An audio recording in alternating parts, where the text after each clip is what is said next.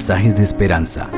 Reflexión diaria en el plan Reavivados por su palabra con el pastor Álvaro Rodríguez.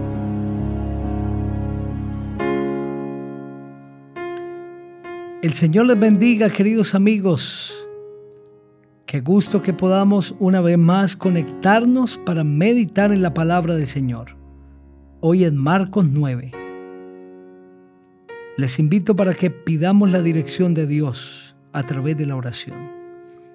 Querido Padre Celestial, te damos gracias y te alabamos porque nos das la oportunidad de vivir. Nos permites conectarnos con tu palabra.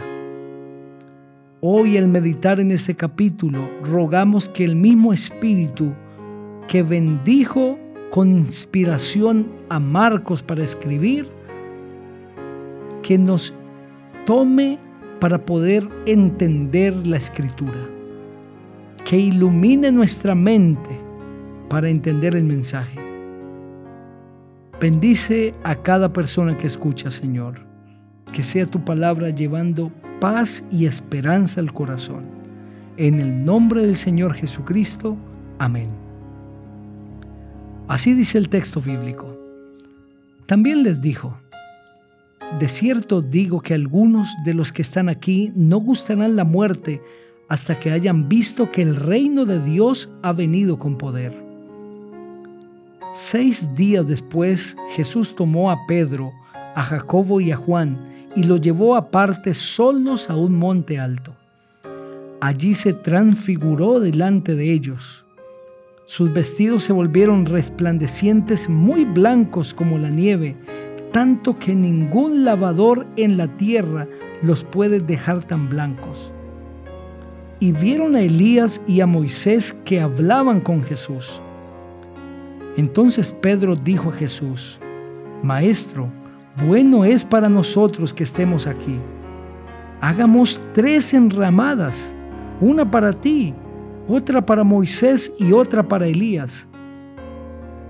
No sabía lo que hablaba pues estaban asustados. Entonces vino una nube que les hizo sombra, y desde la nube una voz que decía, Este es mi Hijo amado, a él oíd.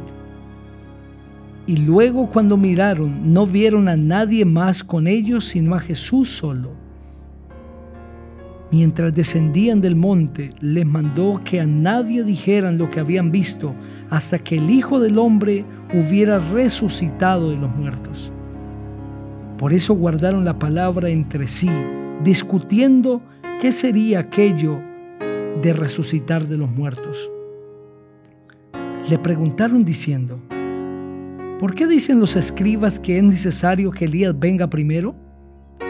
Respondiendo él les dijo, Elías a la verdad vendrá primero y restaurará todas las cosas. Pero no dice la escritura que el Hijo del Hombre debe padecer mucho y ser despreciado. Pero os digo que Elías ya vino y le hicieron todo lo que quisieron como está escrito de él. Cuando llegó a donde estaban los discípulos, vio una gran multitud alrededor de ellos y escribas que discutían con ellos.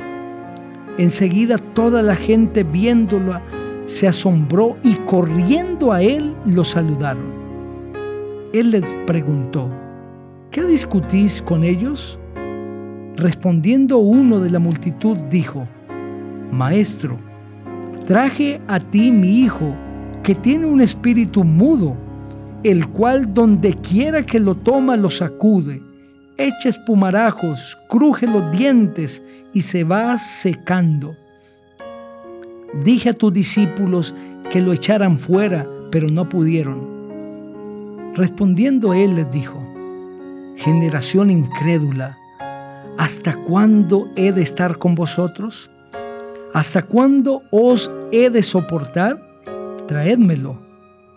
Se lo trajeron y cuando el Espíritu vio a Jesús, sacudió con violencia al muchacho que cayó al suelo revolcándose y echando espumarajos. Jesús le preguntó al padre, ¿cuánto tiempo hace que le sucede esto? Él dijo, desde niño, y muchas veces lo arroja al fuego o al agua para matarlo. Pero si puedes hacer algo, ten misericordia de nosotros y ayúdanos. Jesús le dijo, si puedes creer, al que cree todo le es posible. Inmediatamente el padre del muchacho clamó y dijo, creo, ayuda mi incredulidad. Cuando Jesús vio que la multitud se agolpaba, reprendió al espíritu impuro diciéndole, Espíritu mudo y sordo, yo te mando que salgas de él y no entres más en él. Entonces el espíritu, clamando y sacudiéndolo con violencia, salió y él quedó como muerto, de modo que muchos decían, está muerto. Pero Jesús tomándolo de la mano, lo enderezó y se levantó. Cuando él entró en casa, sus discípulos le preguntaron aparte, ¿por qué nosotros no pudimos echarlo fuera? Y les dijo, esta generación con nada puede salir sino con ayuno y oración. Saliendo de allí caminaron por Galilea y no quería que nadie lo supiera pues enseñaba a sus discípulos y les decía, el Hijo del Hombre será entregado en manos de hombres y lo matarán, pero después de muerto resucitará al tercer día. Pero ellos no entendían esta palabra y tenían miedo de preguntarle. Llegó a Capernaum y cuando estuvo en casa les preguntó, ¿qué discutíais entre vosotros por el camino? Pero ellos callaron porque por el camino habían discutido entre sí sobre quién había de ser el mayor. Entonces él se sentó, llamó a los doce y les dijo, si alguno quiere ser el primero, será el último de todos y el servidor de todos. Y tomó a un niño, lo puso en medio de ellos y tomándolo en sus brazos les dijo, el que reciba en mi nombre a un niño como este, me recibe a mí. Y el que a mí me recibe, no me recibe a mí solo, sino al que me envió. Juan le respondió diciendo, Maestro, hemos visto a uno que en tu nombre echaba fuera demonios, pero él no nos sigue y se lo prohibimos porque no nos seguía.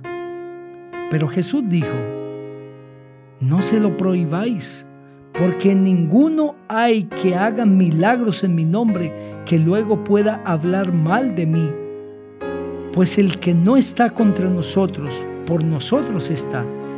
Y cualquiera que os dé un vaso de agua en mi nombre, porque sois de Cristo, de cierto os digo que no perderá su recompensa. A cualquiera que haga tropezar a uno de esos pequeños que creen en mí, mejor le sería que se le atara una piedra de molino al cuello y se le arrojara al mar. Si tu mano te es ocasión de caer, córtala, porque mejor te es entrar en la vida manco que teniendo dos manos ir al infierno, al fuego que no puede ser apagado, donde el gusano de ellos no muere y el fuego nunca se apaga. Y si tu pie te es ocasión de caer, córtalo, porque mejor te es entrar en la vida cojo que teniendo dos pies ser arrojado al infierno, al fuego que no puede ser apagado, donde el gusano de ellos no muere y el fuego nunca se apaga. Y si tu ojo te es ocasión de caer, sácalo, porque mejor te es entrar en el reino de Dios con un ojo que teniendo dos ojos ser arrojado al infierno, donde el gusano de ellos no muere y el fuego nunca se apaga. Todos serán salados con fuego y todo sacrificio será salado con sal. Buena es la sal, pero si la sal se hace insípida, ¿con qué la sazonaréis? Tened sal en vosotros mismos y vivid en paz los unos con los otros. Este maravilloso capítulo contiene mensajes profundos.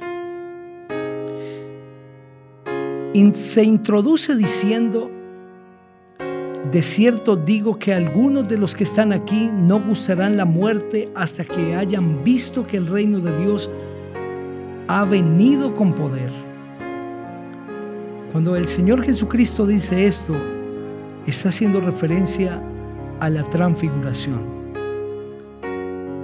Esa transfiguración fue un tipo de la venida de Cristo Jesús. Fue una semejanza de la segunda venida de Cristo en la gloria de su Padre.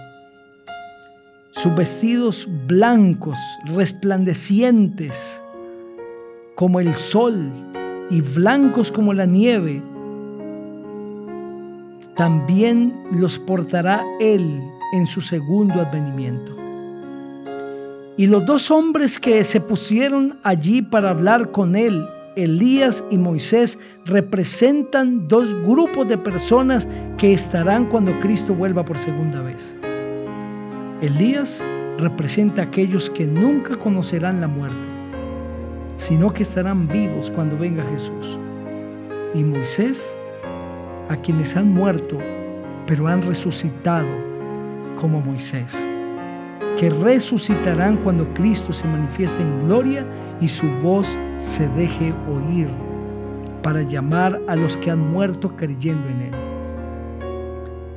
A esto era que Jesús se refería cuando les dijo, algunos de los que están aquí no gustarán la muerte hasta que hayan visto que el reino de Dios ha venido con poder. Allí los discípulos pudieron ver una semejanza de la venida de Cristo en gloria por segunda vez. Los discípulos no pudieron echar fuera a un demonio. Es lo que narra los versículos 14 al 29. Satanás se había propuesto opacar la obra de Cristo mostrando su poder.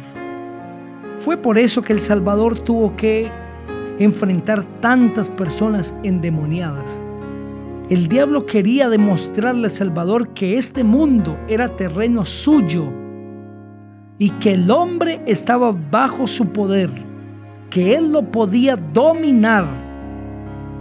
Pero cada vez que el mal se enfrentaba al Salvador, él lo vencía. Nunca el Salvador fue derrotado por el mal.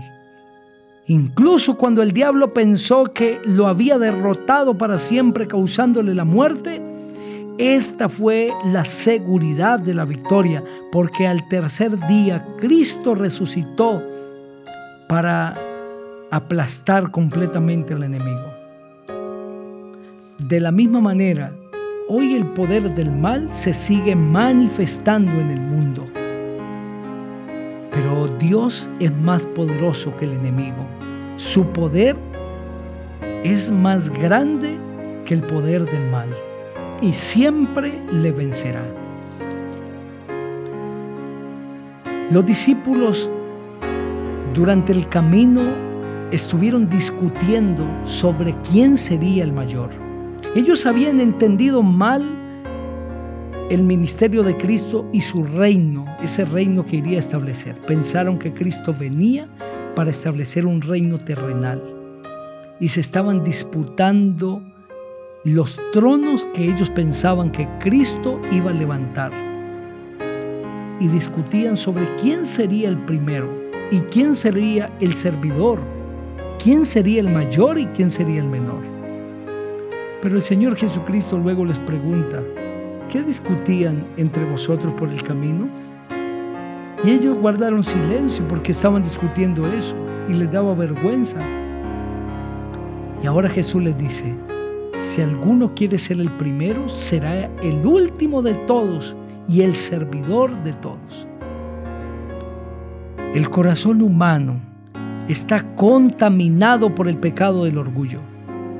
Ese pecado fue el que hizo caer a Satanás del cielo. Queremos ser más que otros. Queremos ser más importantes que otros. Cuando a alguien le dan un privilegio que yo pensaba que yo merecía, siento celos, envidia. Pero el Señor nos ha llamado a ser servidores. Necesitamos ser siervos de los demás. Y en la medida que servimos, estamos preparados para liderar. Dios hoy quiere preparar nuestro corazón para cosas mayores, pero necesitamos entregarnos a Él y entender que a menos que sirvamos, nunca estaremos dispuestos para sentarnos con Él en su reino eterno.